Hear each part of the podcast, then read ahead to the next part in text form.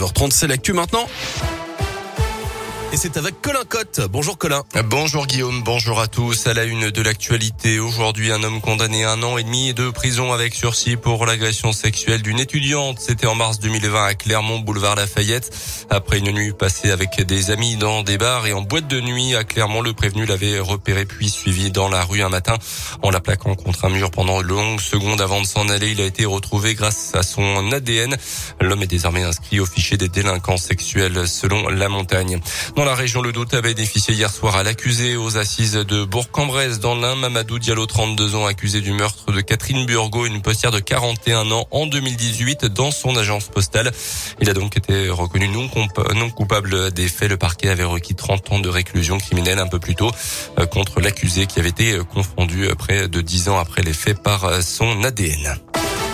Dans le reste de l'actualité, à quelques jours du premier tour de l'élection présidentielle, la campagne marquée d'une fois de plus par la guerre en Ukraine. Plus d'un mois de combats et de bombardements désormais. Et hier, le choc de ces images des corps de centaines de civils ukrainiens tués sommairement, vraisemblablement par l'armée russe dans les faubourgs de Kiev récemment libérés. Des crimes de guerre, a déclaré hier le président ukrainien Volodymyr Zelensky, qui s'est rendu sur place. Hier, il doit d'ailleurs s'exprimer aujourd'hui pour la toute première fois depuis le début de conflit entre la Russie Devant le Conseil de sécurité de l'Organisation des Nations Unies. De son côté, hier, Moscou a nié être à l'origine de tels actes. L'Union européenne doit décider dans les prochains jours d'éventuelles nouvelles sanctions contre le régime russe qui pourrait cette fois concerner un éventuel embargo sur le gaz et le pétrole en provenance de Russie. Plus de deux ans après, l'ex-patron de l'alliance Renault-Nissan, le français Carlos Ghosn, raconte ce soir pour la toute première fois face caméra sa spectaculaire évasion du Japon où il était en résidence surveillée dans une affaire de crime dans un documentaire diffusé ce soir sur TMC, l'ancien patron revient donc sur cette fuite au Liban en avion privé. Il s'était caché dans une malle.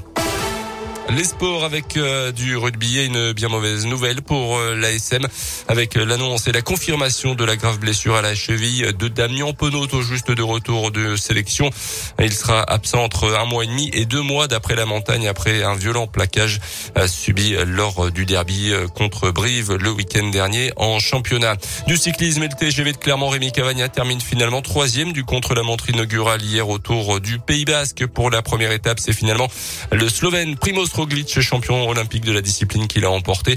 Le champion du monde français et Auvergnat, lui aussi, Julien Alaphilippe, a perdu 44 secondes. À noter du basket ce soir avec la 27e journée de Pro B. La Jave se déplace à Tours à 20h et puis nouvelle étape dans la billetterie pour le mondial de foot au Qatar. La mise en place d'un système de loterie pour euh, attribuer 2 millions de tickets encore disponibles pour l'ensemble de la compétition qui commencera le 21 novembre donc au Qatar.